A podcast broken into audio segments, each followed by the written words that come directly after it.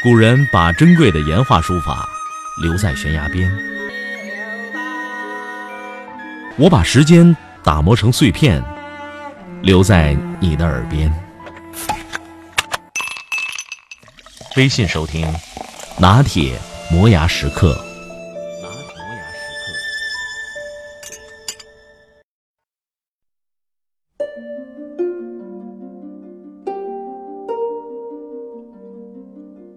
有一年春节，我和弟弟在老家镇上的菜市场门口，有一个小伙子骑着摩托车经过我的时候停下来，看了看我，准备骑走，又回头看了看我，迟疑片刻。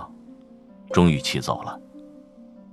他一走，我弟弟就说：“哥，刚才那个人一直在看你，好像是你小学同学吧？”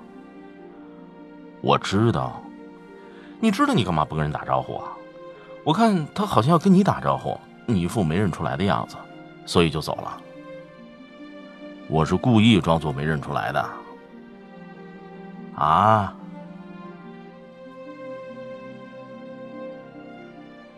还有一回春节回家，我在大巴上睡了一会儿，醒来看着窗外模糊，就拍了拍前座的女生，问她这是到哪儿了。她一转过脸来，我马上就认出来了，她是我高中同学。但是我在瞬间演技就爆发了，自动切换到不认识状态。后来他又转过脸来看了我两次，欲言又止的样子。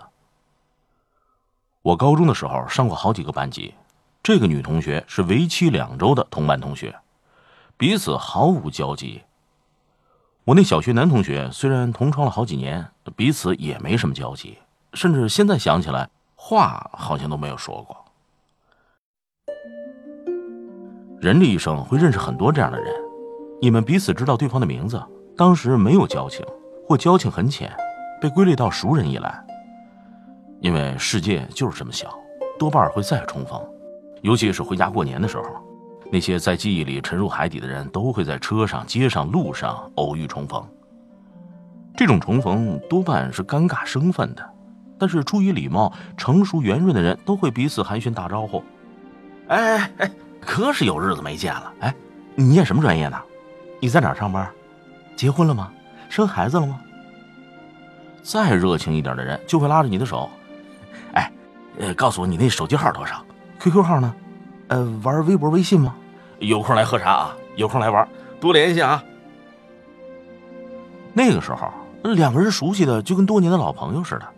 但是大家都知道，你不会去玩，他也不会来喝茶。只是每年在老家遇上的时候，哎，都要再热情的相互招呼来玩、来喝茶。明明过去没有交情，将来多半也不会有交情的人，这个时候却要假装的套近乎。这种戏码，中国人最擅长了。我是个不善寒暄的人，无论怎么堆上笑脸，都会觉得尴尬。彼此大家都不熟悉，这个时候需要拼命的装熟。当我还在上大学的时候，我的很多同龄老同学和老朋友、老邻居，因为比我早进入社会，通常变化比较大，不特别注意，有时候会认不出来。也就是从那个时候开始，在老家遇到老同学、老朋友、老邻居等老街坊，我都采取没认出来的态度。有句老话说：“英雄最怕老街坊。”就算行得正，坐得端，一个大众情人总还是有穿开裆裤流鼻涕的时候。这老街坊可记得很清楚，穿开裆裤流鼻涕的大众情人总有些违和感。其实不是只有英雄怕老街坊。咱们来看一个心理学研究，第一种呢是指年轻的时候就离开家出去看外面的世界，大学、研究生、工作。一直在更换自己所居住的城市、国家。第二种就是一直待在自己的出生地发展。在中国，第一种毕竟是少数人，更多是介于两者之间。他们去另外一座城市求学、工作、生活。每逢过年，他们都会被打回老家，在那里重逢那些仅仅只有因为地域而自然衍生的同学、朋友和邻居。你甚至这些人在生活的筛选下，已经不是一个圈子的人。大家说不上几句话，但是大部分人会努力的说上熟悉客套的话。你知道自己别扭难堪，多半也知道对方的别扭难堪，但是大家还是要拉着手做非常体贴的样子。我从来都没有参加过同学会，因为害怕那个时候原来都不亲热的人，哎，这个时候要努力的亲热，而那些有着深情厚谊的同学，不用到同学会上去交流感情。在外面遇见老乡，我也不会特别高兴，因为地域产生联系的人和任何其他原因认识的人一样，都需要去验证彼此是否合拍。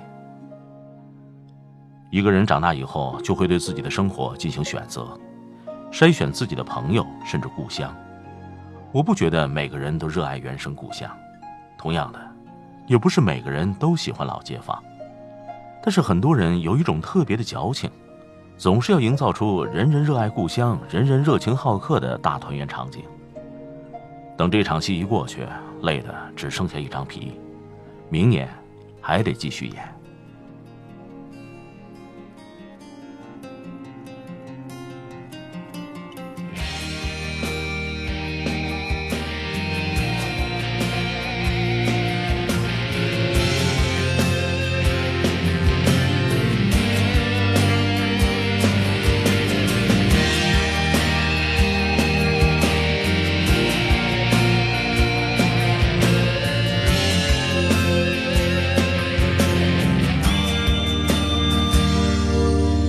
夕阳再次映上我的脸庞，再次映着我那不安的心。这是什么地方？依然是如此的荒凉。那无尽的旅程如此漫长。我是永远向着远方。行的浪子，你是茫茫人海之中我的女人，在异乡的路上，每一个寒冷的夜晚，这思念的如刀让我伤痛，总是在梦里，我看到你无助的双眼。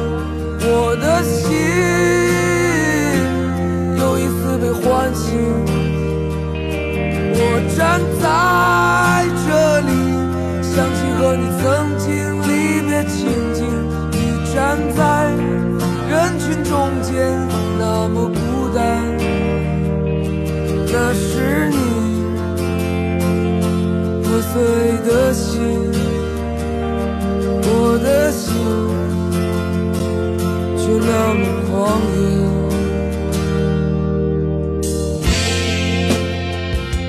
音频节目每天在微信首发，美图加文字，这叫有声有色。你可以边看边听，微信搜索“拿铁磨牙时刻”，关注我，每天都会第一时间做好听的节目给你你。